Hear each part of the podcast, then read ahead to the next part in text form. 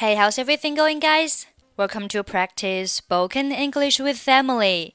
欢迎收听和 Emily 一起练口语，我是 Emily。Today's topic is dancing. Now let's listen to the conversation. May I invite you to dance with me? Sorry, I can't dance. Never mind, I can teach you. Is it difficult to learn? No, it is easy. How should I do? You just follow me. Alright, by the way, do you often dance?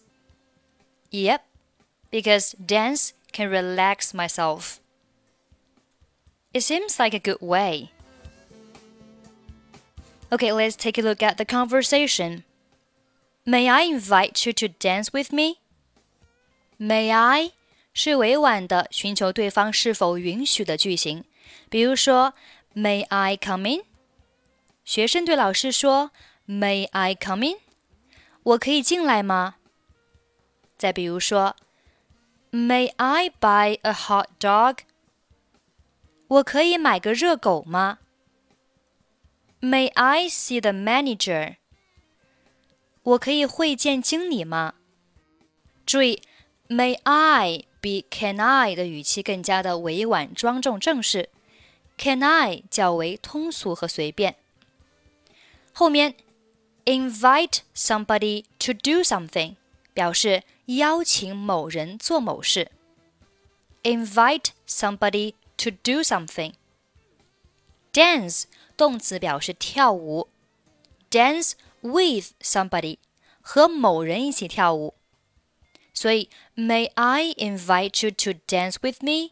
意思就是我能邀请你和我跳一支舞吗？Sorry, I can't dance。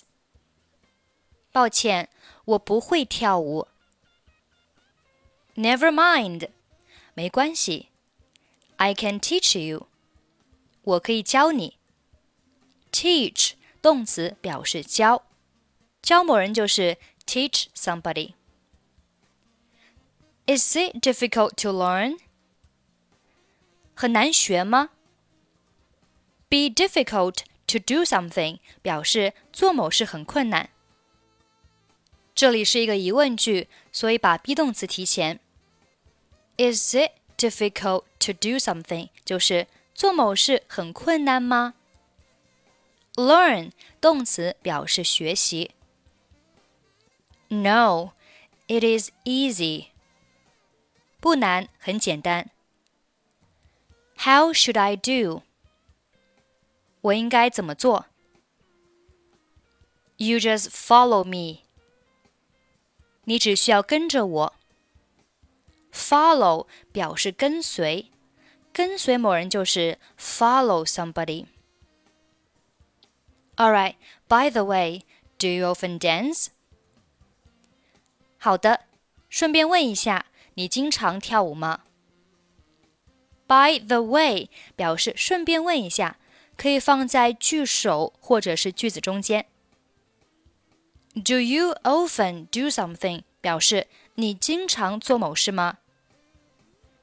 Yep，是的，because dance can relax myself。因为跳舞可以自我放松。 这里的 relax 是做动词，表示放松。relax，relax。It seems like a good way。看起来是一个好办法。It seems like 表示看起来像。A good way，good 好的，way 方法。这句话它的完整的应该是：It seems like a good way to relax。因为上面呢已经提到了 relax，所以下面可以省略掉。